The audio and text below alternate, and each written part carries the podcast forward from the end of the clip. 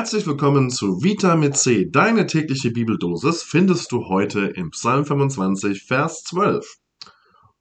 Und wie steht es mit dem Menschen, der dem Herrn mit Ehrfurcht begegnet? Ihm zeigt der Herr den Weg, den er nehmen soll. Und der dazu ausgewählte Lehrtext aus Matthäus. Gott befahl den Magiern im Traum. Geht nicht wieder zu Herodes. Deshalb kehrten sie auf einem anderen Weg in ihr Land zurück.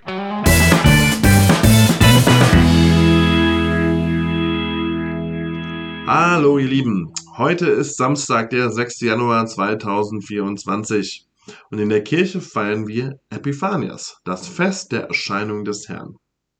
Kleine Info am Rande, das ist in Baden-Württemberg und Bayern ein Feiertag. Jealous im hohen Norden? Na, wahrscheinlich nicht am Samstag, aber sonst unter der Woche? Augen auf, wo man wohnt. Jedenfalls wird der 6. Januar auch Tag der Heiligen Drei Könige genannt, an dem normalerweise die Sternsingenden der katholischen Kirche unterwegs sind, die die drei Weisen aus dem Bericht des Matthäus-Evangeliums repräsentieren. Und dann machen die mit Kreide ne, diese, diesen Hausblessing an den Türrahmen. Die orthodoxe Kirche feiert heute Weihnachten. Aber für viele Protestanten endet mit dem heutigen Tag die Weihnachtszeit und die Weihnachtsbäume fliegen raus. Und ich dachte, wenn ihr sonst nichts von meinen Gedanken mitgenommen habt oder heute mitnehmt, habt ihr jetzt vielleicht was Sinnvolles gelernt. Und es ist ja auch die letzte Folge. Ich sag, was ich will, solange es eben dauert. Natürlich nur solange mich Jonas, der den Podcast verantwortet, nicht beschneidet. Tonmäßig versteht sich natürlich. So, nun aber zu unserer täglichen Bibeldosis. Was haben wir da gehört? Da ging es um Menschen, die dem Herrn mit Ehrfurcht begegnen. Und diesen Menschen zeigt Gott den Weg, den die jeweilige Person gehen soll. Und dann werden wir im zweiten Bibelvers auf die Weihnachtsgeschichte verwiesen, in dem es um die Magier geht oder wie man sie auch übersetzen könnte, Sterndeuter oder Weise. By the way, wie viele Magier waren es damals? Genau, wir wissen es nicht. Es ist die Rede von drei Geschenken, und daher ist später die Vermutung oder weitere Erzählung von drei Königinnen aus dem Morgenland entstanden. Aber Matthäus erzählt nur von Magiern oder Weisen aus dem Osten und die wahrscheinlich aus Persien stammten. Und die sind einem Stern gefolgt, um den neuen geborenen König der Juden zu finden. Soweit einmal der Zusammenhang. So, im Psalm lesen wir also, dass Gott denen den Weg zeigt, die Gott mit Ehrfurcht begegnen. Was bedeutet das? Gott mit Ehrfurcht begegnen. Seid ihr ready für ein bisschen nerdiges Theologisieren? Okay, ihr habt keine Wahl. Los geht's. Fangen wir mal hinten an. Ehrfurcht. Das Hebräische kennt keinen Ausdruck für das deutsche Wort Ehrfurcht. Eigentlich steht da im Urtext nur Furcht oder Angst. Und wie die meisten von uns bereits oft genug erfahren haben, benutzen wir Furcht oder sagen wir mal eher Angst dann, wenn uns etwas wirklich bedroht. Oder wenn wir nachts allein vom Club heimlaufen oder durch den Wald laufen und uns am liebsten durch die Hose machen. In die Hose machen wollen. Entschuldigung. Und im Unterschied dazu ist Gottesfurcht in der Bibel das Gefühl des Erschreckens und Staunens, das Menschen erfasst, wenn sie Gott unmittelbar begegnen.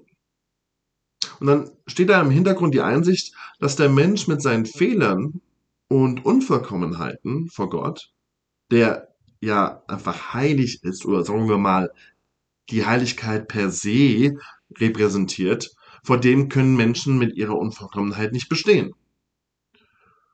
Und dann entsteht Furcht. Solche Momente gibt es oft in der Bibel. Wenn Menschen da Gott begegnen, gibt es dann vor dieser Gottesbegegnung oder unmittelbar am Anfang davon die berühmte Ansage, fürchtet euch nicht. Wie zum Beispiel bei den Hirten in der Weihnachtsgeschichte, als sie den Engel des Herrn da plötzlich sehen am Himmel und ähm, der dann sagt, ne, fürchtet euch nicht, alles gut. Wenn nun das deutsche Wort Ehrfurcht, was es so im Hebräischen nicht gibt, verwendet wird, dann drückt es den hohen Respekt und auch das gewisse Unbehagen vor der Würde und Heiligkeit und Erhabenheit Gottes aus. Aber auch im Neuen Testament ist die Ehrfurcht vor dem Herrn die angemessene Haltung des Menschen gegenüber Gott. Aber, und hier kommt the good news, my friends, Paulus sagt ganz ausdrücklich, dass die Gottesfurcht nicht mit der Angst vor Gott, so wie wir es normal in unserem Sprachgebrauch verwenden, zu verwechseln ist. Denn, so steht es in Römer 8 und so, denn die Liebe Gottes des Vaters zu den Menschen als seinen Kindern vertreibt alle Angst. So, man kann also sagen, ein gottesfürchtiger Mensch im Sinne des Alten Testaments ist ein Mensch, der weiß, dass er das Geschöpf ist und dass es da einen großen, mächtigen Schöpfer gibt, der jeden Menschen geschaffen hat. Und dann nochmal im Licht des Neuen Testaments kann man hinzufügen, und man weiß, dass dieser Schöpfer jeden Menschen bedingungslos liebt. Und dann ist ein ehrfürchtiger Mensch, ein gottesfürchtiger Mensch, derjenige, der sich um die Welt drumherum im Licht der Beziehung zu Gott sieht. Was so viel heißt wie diese Komponente Gott spielt eine Rolle im Leben, ist präsent im Leben und das wiederum hat Konsequenzen für den Lebensstil. So, und jetzt kommt da in der Weihnachtsgeschichte diese, kommen da diese Magier um die Ecke, ja, die weder Juden sind, also nicht den richtigen Glauben haben, die weder im gelobten Land geboren sind, noch den Gott der Juden in irgendeiner Form anbeten. Sie scheinen aber immerhin, um den hebräischen Gott zu wissen, meine, sie, sie zitieren ja auch ähm, einen Proph ein prophetisches Wort, und sie haben irgendwie Respekt vor Gott. Und das scheint zu reichen. Das scheint genug zu sein, dass Gott ihnen im Traum erscheint und eine klare Wegansage macht. Also den Weg weist. Und das ist doch tröstlich. Gerade am Anfang eines Jahres, wo wir uns besonders Wegweisung von oben wünschen, dass ich eben kein perfekter, jeden Tag betender Christ sein muss, um Gott zu hören und zu erfahren. Ja, du darfst sogar darauf vertrauen, wenn du nicht jeden Tag in der Bibel liest oder nicht jeden Sonntag in die Kirche gehst, dass Gott dich leitet. Du kannst eine gottesfürchtige Person sein, auch wenn du nicht jeden Tag einen christlichen Podcast hörst oder dem coolsten Pastor der Welt, DC-Pastor bei Instagram folgst, was ich nur empfehlen kann.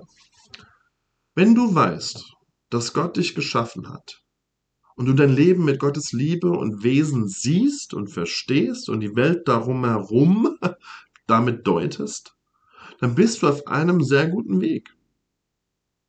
Dann könnte man dich als ehrfürchtig bezeichnen, gottesfürchtig bezeichnen. Und dann kannst du Wegweisen von Gott erwarten. Und in diesem Sinne verabschiede ich mich, wünsche dir von Herzen Gottes Segen für das neue Jahr und bin mir sicher, dass Gott dir den Weg zeigt, wo es lang geht.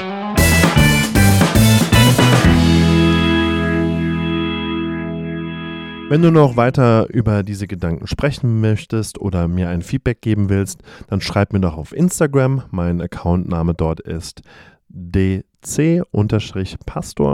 oder schreib mir eine E-Mail. Die Adresse findest du auf www.geniumc.org.